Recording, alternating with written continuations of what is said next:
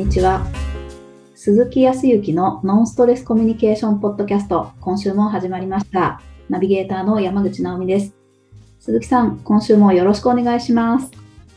はい、よろしくお願いします。ね、夏というか8月ももう後半にこれから入って、ね、はい。オリンピック終わって、えっ、と、パラリンピック、ね、まあ、その中でまだコロナとかって、まあ、もうこれもずーっと繰り返して話してはいるところですけど、はい。ね、まあ、いろいろと賛否両論、オリンピックもある中で、うん。やっぱスポーツって見てるといろいろとなんか気づきってのはありますわね。ねえ、いいものでしたね。うん。はいあの、すごく、うん、すごくいい感じでしたよ。うん。あでも、まあその中で、はい。直美さん、すごい経験をされたっていう話を、チロッとす、ね、さっき聞きまして、何したんでしたっけ？何してきたんでしたっけ？はい。私もあの、どさくさに紛れてですね、キックボクシングの試合をしてきました。キックボクシングの試合って、あの、いわゆる、ちょっと前から、だいぶ前から、そのボクササイズとかね、女性の何、うんと、いわゆる、まあそうだな、ダイエットとか、えートレーニングの一つとして、それ聞いたことあるけど、はい。試合に出るっていうのはまたすごい話で、ち、ちなみに、えっ、と、いつぐらい前から、その、えーキックボクシングってやってたんですか？うんもうトータルすると3、4年くらいかもしれないです。間を休んでた期間もあるんですけど、1年くらい。ええ3、4年のキャリア、すごいね。いやいや、でもそもそも、なぜ、こう、まあいろいろとトレーニングとかいろんなのある中で、えっ、と、キックボクシングっていうふうに思ったんですか？まあ、それはきっかけは誘われてっていうことだったんですけど、一緒にうんうん。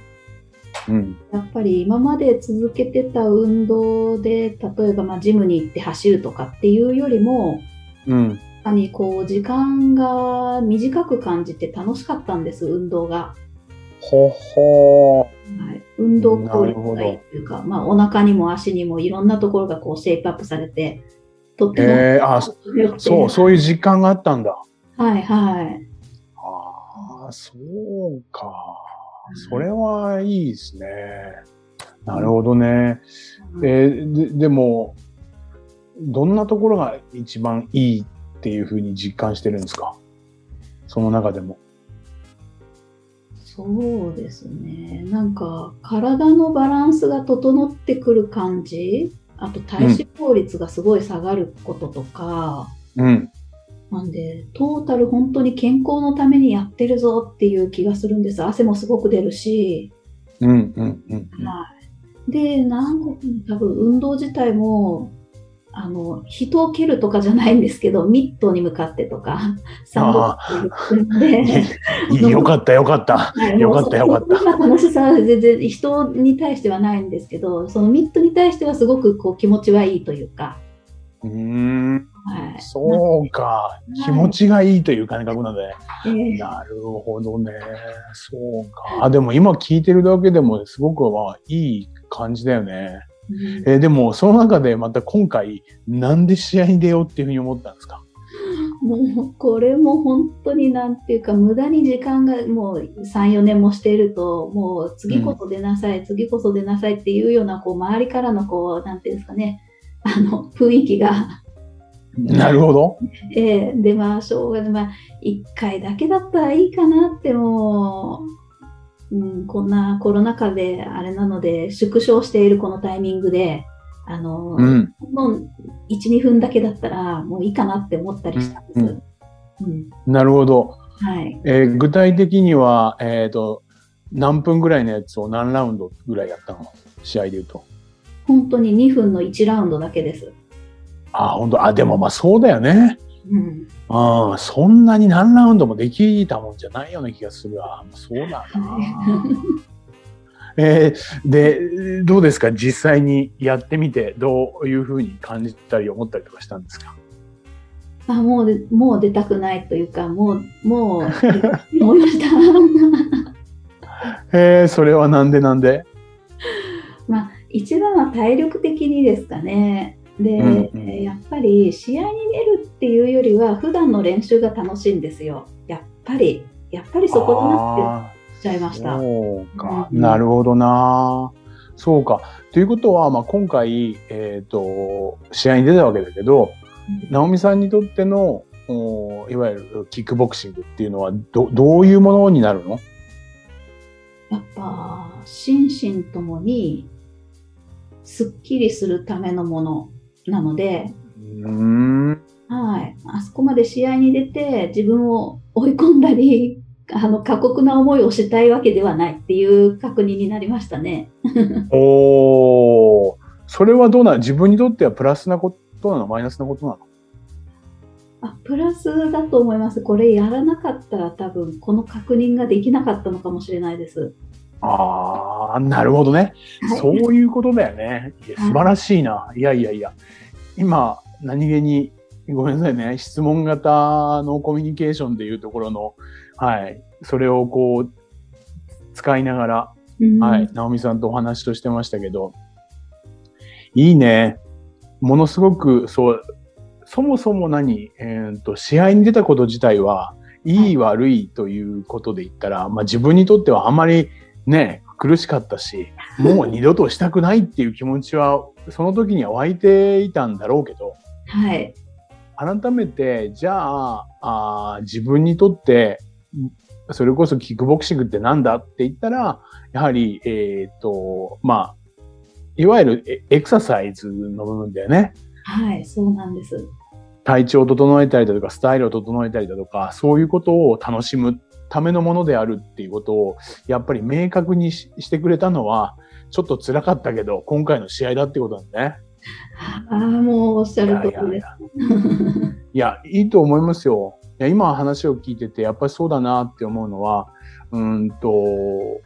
人ってやっぱり行動してみて、それが自分にとってその瞬間は失敗したなとか、うんあその瞬間辛いなとは思うんだけど、そのやっぱりそういう、もうちょっとい瞬間そのマイナスな部分っていうのが、うん。逆に次のステップとかステージに対して、やっぱり自分はこういうものなんだとか、今後はこうしていくぞとかっていう決意ができる時とか、何か変化が起きる時って、大体、いや、ずっといいことが続くことも当然あると思うよ。いい出会いがあって、えっ、と、ステージアップする時もあれば、ね、いいものに出会ってステージアップするようなこともあるけども、時におうーんとマイナスうんなことがあるからこそステージアップするうんっていうこともあると思うんだよね。うーんと時にそう、おと今はキックボクシングだったけど、直美さんはだからものすごく行動力がある。それでもやっぱり一回ぐらいはやるかっていうふうに思ったこと自体はうん何か自分にとって必要だったんだよね、きっとね。今思えばね。はいはい、なるほど。うんそうだよね。やっぱりキックボクシングの価値っていうものが明確になったしね。今後もっとこうしていこうなんていうふうに明確になったような気がするんだよね。うん、はい、そう。あの、そもそも興味関心持ってなかったら、やっぱり多分試合にも出てないと思うんだよね。まあ、まあそもそも僕、僕はね、キックボクシングやってないかもしれんけど。はい。うんだから、うん、女性で言ったら、あーと、そうだな。美容系とかね。はい。うん。あの、そうね。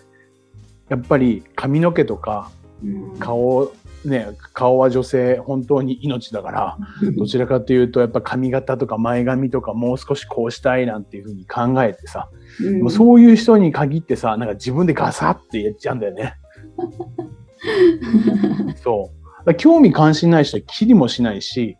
そんなに整えるってことはしないけど、やっぱ自ら整えようっていう行動をするじゃない？うんうん。で行動してみて、まあそう当然のことながら、プロでもないしね、やっぱり失敗もすると、いやー、やっちゃったーとかって思うかもしれないけど、でも、そうすることによって、ある意味、ステージアップして、あ今後は自分でやらないで、えっ、と、ちゃんとプロにお願いしようっていうふうに明確になったりとか、はい。うん、時にはもっともっとうまくするためには、どうやってやったらいいかっていう自分でね、技術的なものを学ぼうとかするとかっていうことにつながったり、これやっぱステップアップだよね。ああ、なるほど。そう。だから失敗したっていう瞬間の落ち込みとかはあるかもしれないけど、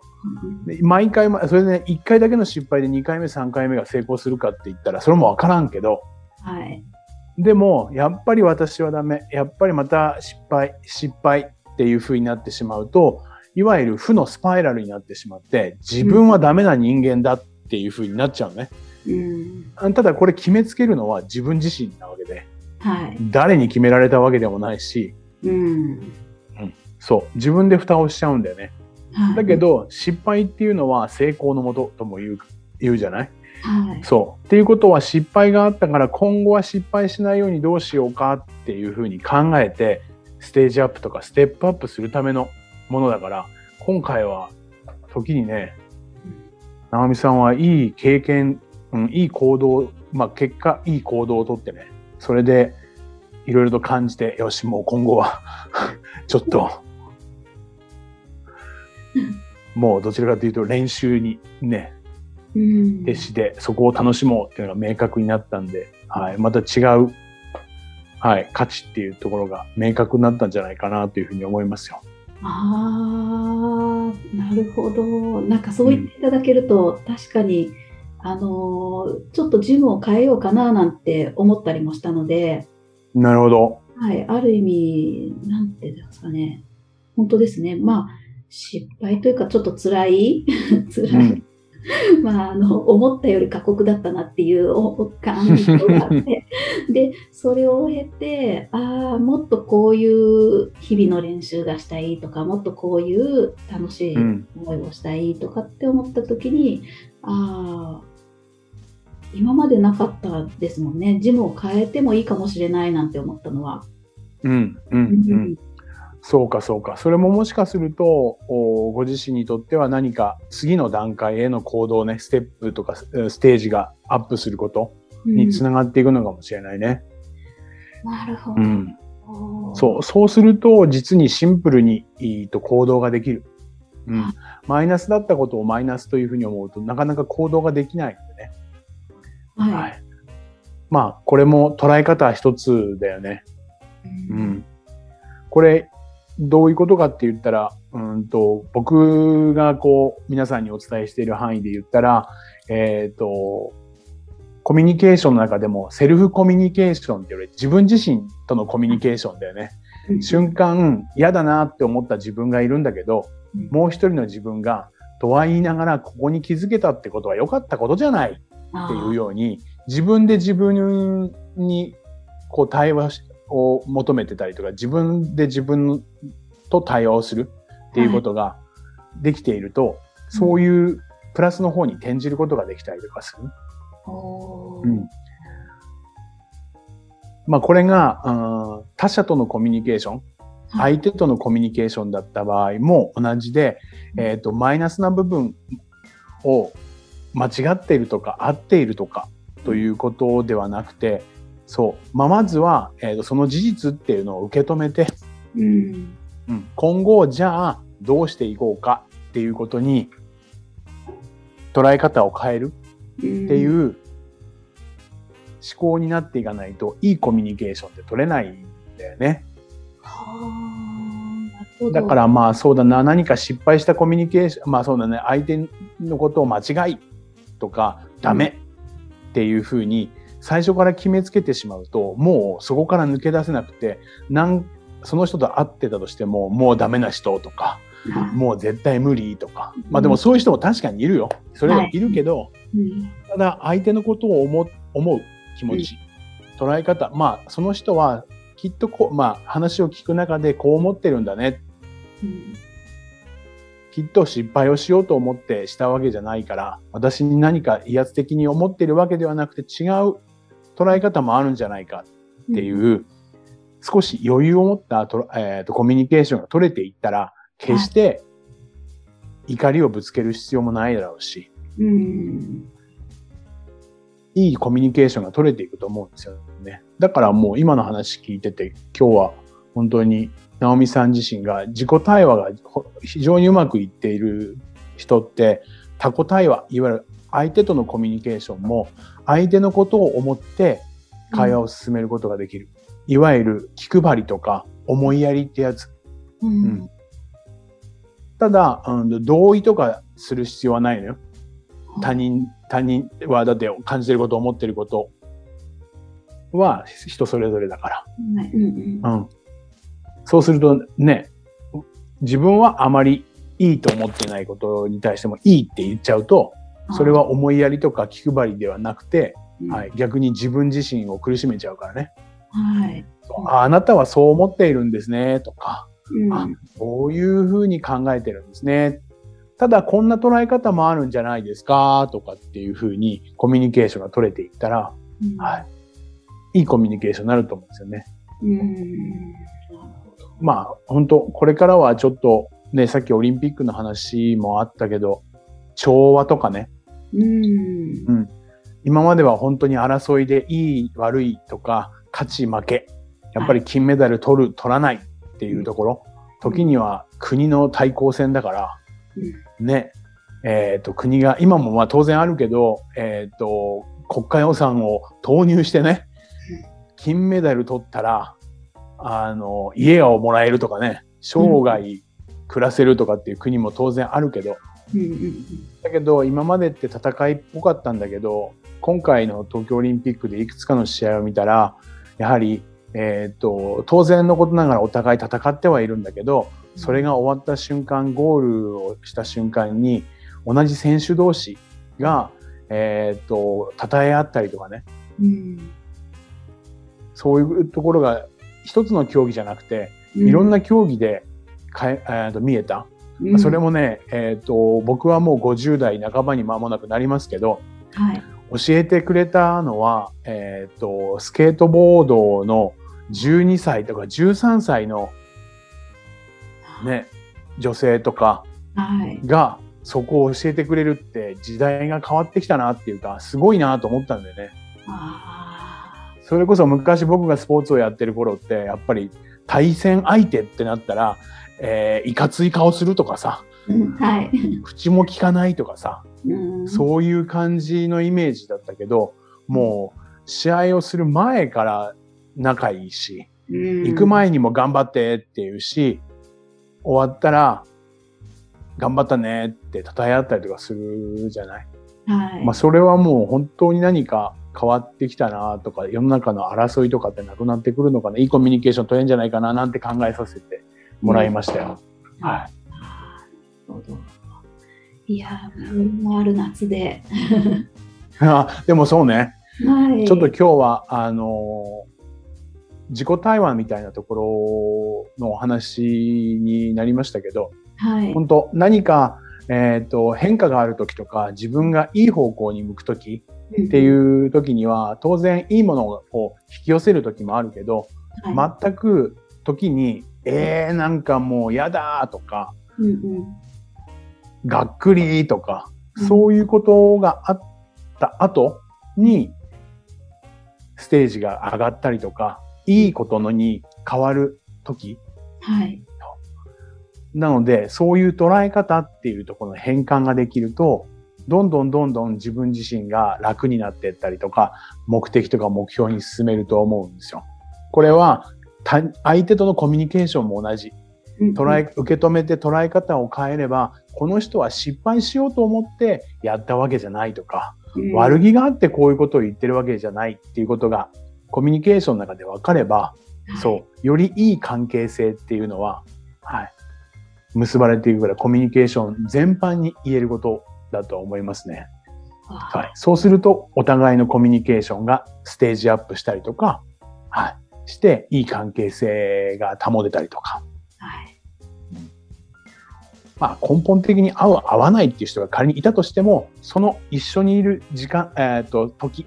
とか、って言ったところを、いわゆる、うん、波風が立たなくてね、はい、いい形でコミュニケーションが取れれば、はい、お互いがストレスのないね、ノンストレスなコミュニケーションがその場では取れるから、ぜひそういうような意識をしていただいたらいいんじゃないかなっていうふうに思いました。勇気をもらいます。なるほど。本当にありがとうございます。そう、なんか、いいですね。その、まあ、何、いろんなことが起こるけれども、それがちょうどステージの上がるタイミングにも、うん。うん、関係しているっていうお話は、何かやってしまったなっていうことがあっても、それがきっかけかもしれないよっていう。うん。うん。で、それが、まあ、自分の対話であり、で、相手とコミュニケーションの、あの、大事な部分になっているんだよっていうことって、すごく勇気をもらいました。そうね。はい僕自身も本当に、ここまで、うんと捉え方っていうのは、今もね、100%っていうふうには言わないけど、うん昔に比べると、その悪いことがあったからこそ、うんお次にはいいことがあるっていうふうに、まあ、ある意味ちょっと自己暗示的に始めてるからね。そう。はいでも実際に本当にそうで、そういうこととがあるから次の行動が取れたりとかするんでね。うん。ね。そう。だから関係性がこじれた時っていうのは何か他人、相手の人とね、それって逆に修復するチャンスうん。なのかもしれない。そう。だけど決めつけてしまってお互いにね、この人はもうこういう人だとか、この人は、えー嫌いとかっていうだけになってしまうと、もう、それでも仕事だけでも会わなきゃいけない時もあるわけじゃない。はい。そういう時にも、やっぱり常に嫌な思いをしているよりかは、仕事は仕事としては、わえっ、と、割り切ってね、はい。きちっとコミュニケーションを取れるようになるので、うん。ぜひちょっと参考にしていただければというふうには思います。なるほど。いやーありがとうございます。ははい。それでは最後にお知らせです。ノンストレスコミュニケーションポッドキャストでは皆様からのご質問、ご感想をお待ちしております。コミュニケーションでのお悩み相談や、こんな時どうするのなんていうご質問を鈴木さんにお答えいただきますので、皆様どしどしご質問ください。ポッドキャストの詳細をご覧いただきますと、質問フォームが出てきますので、そちらからご質問をいただければと思います。それでは、今週はここまでとなります。また来週お会いしましょう。鈴木さん、ありがとうございました。はい、ありがとうございました。